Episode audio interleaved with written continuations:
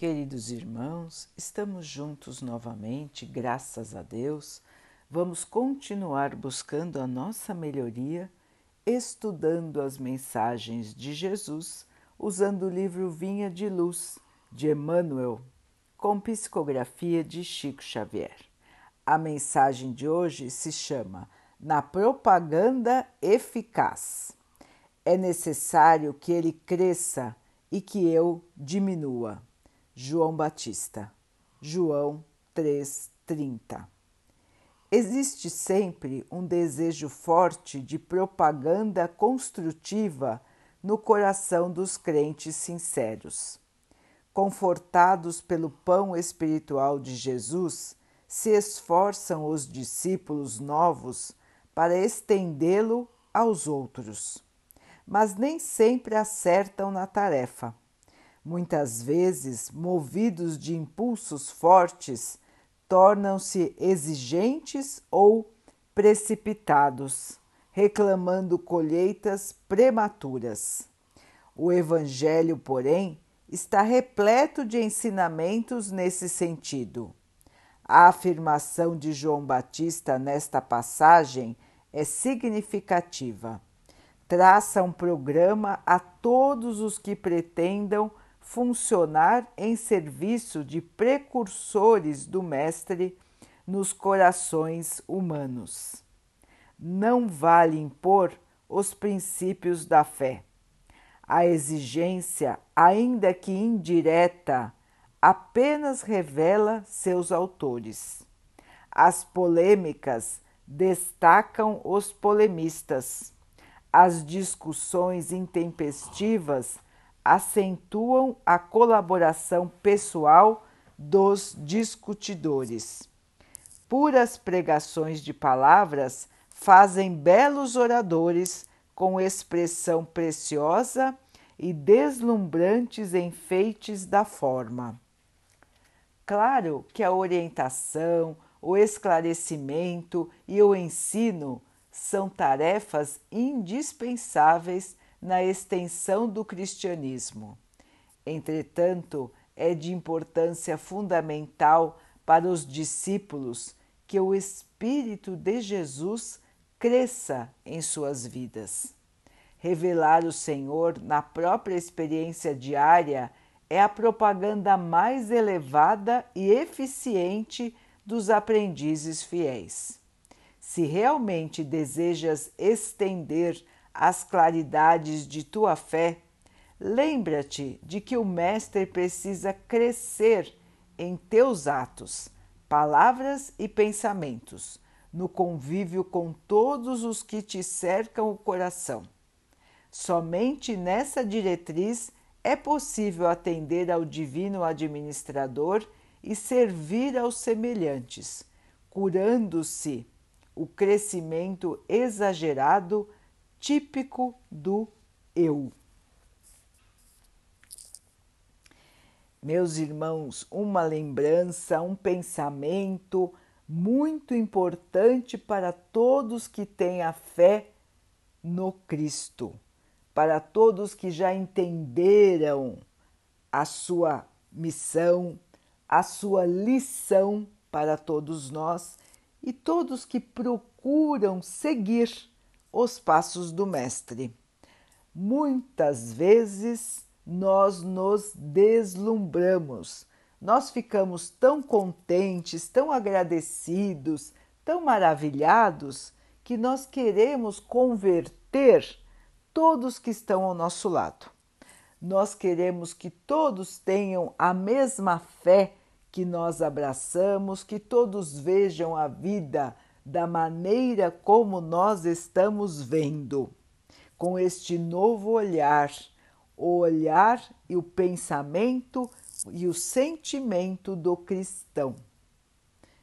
É muito bom, é muito louvável que nós todos tenhamos esse desejo de estender a nossa fé aos que estão ao nosso redor. Porém, precisamos sempre nos lembrar deste aviso que Emmanuel nos traz hoje, lembrando-nos dos discípulos primários, daqueles iniciais que foram seguir a Jesus e que estavam aqui para alicerçar, para fortalecer a sua chegada e a sua missão aqui na terra. Lembrando de João Batista, que já pregava antes de Jesus.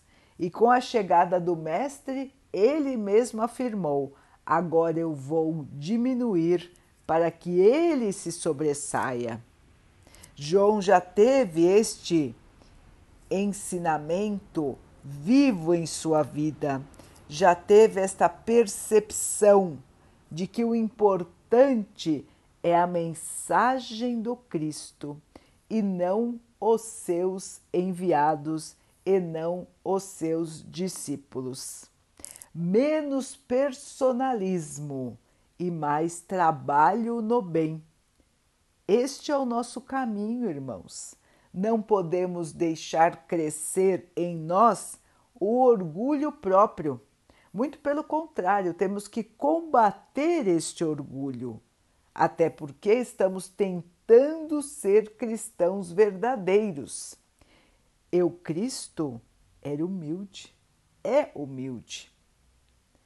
Então, irmãos, nós não podemos nos insuflar, nos acharmos melhores do que os outros, nos acharmos mais certos e muito menos queremos, querermos ditar ordens para ninguém, condutas para ninguém. Somos simples servos do Mestre, trabalhadores humildes da sua seara.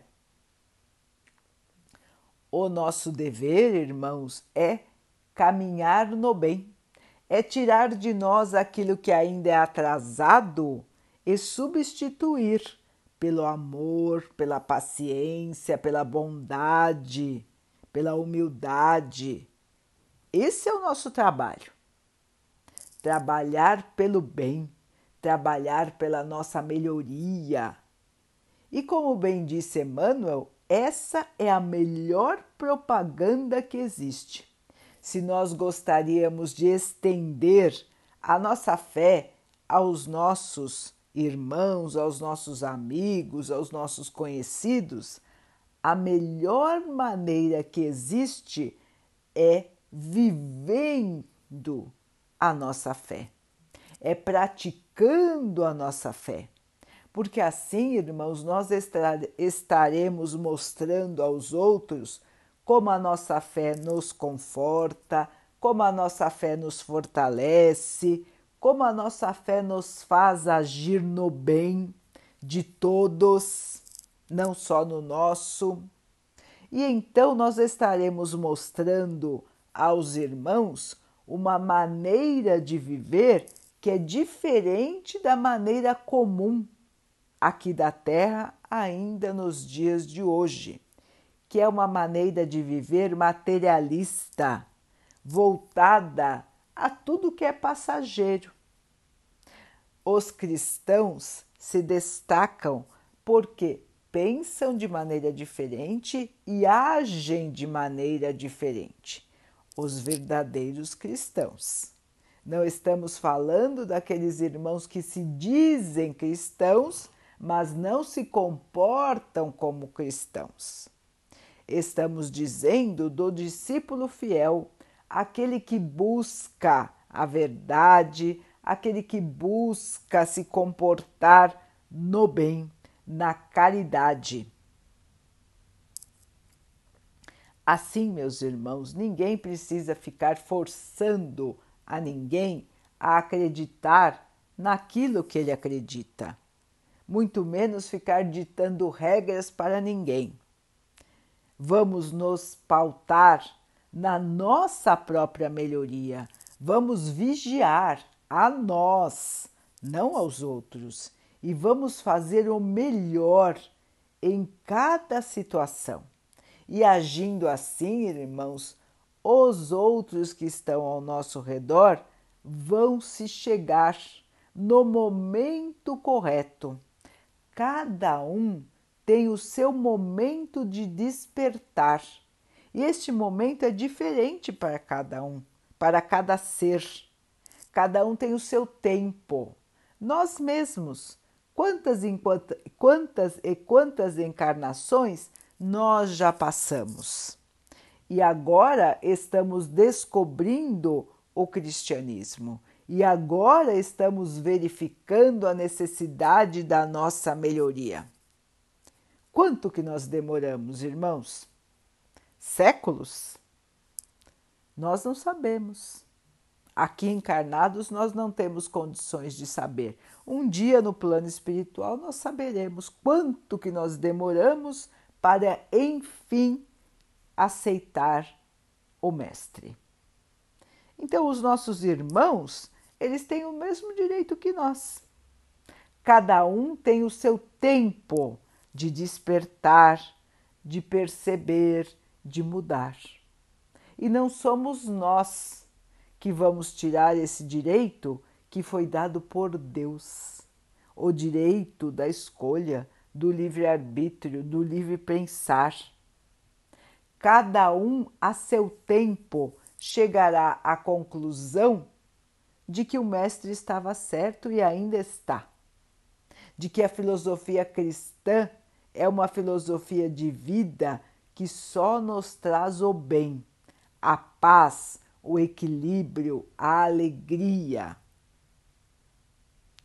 Então, irmãos, o melhor a fazer é continuar o nosso trabalho. Firmes na vigilância sobre nós mesmos, firmes na oração e no trabalho construtivo do bem perceber todas as oportunidades que temos ao nosso redor de fazer o bem. Nós não precisamos de nenhum lugar especial, de nenhum público especial, de nada demais para fazer o bem.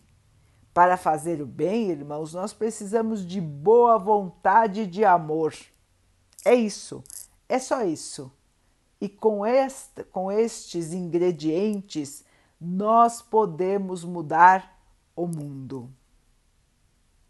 Cada um ao seu redor, até que todos estejam numa mesma sintonia de amor. A paz vai existir na Terra, irmãos. A fraternidade também. Nós estamos neste caminho tortuoso, pedregoso, mas nós todos chegaremos lá. A paz há de reinar no planeta Terra.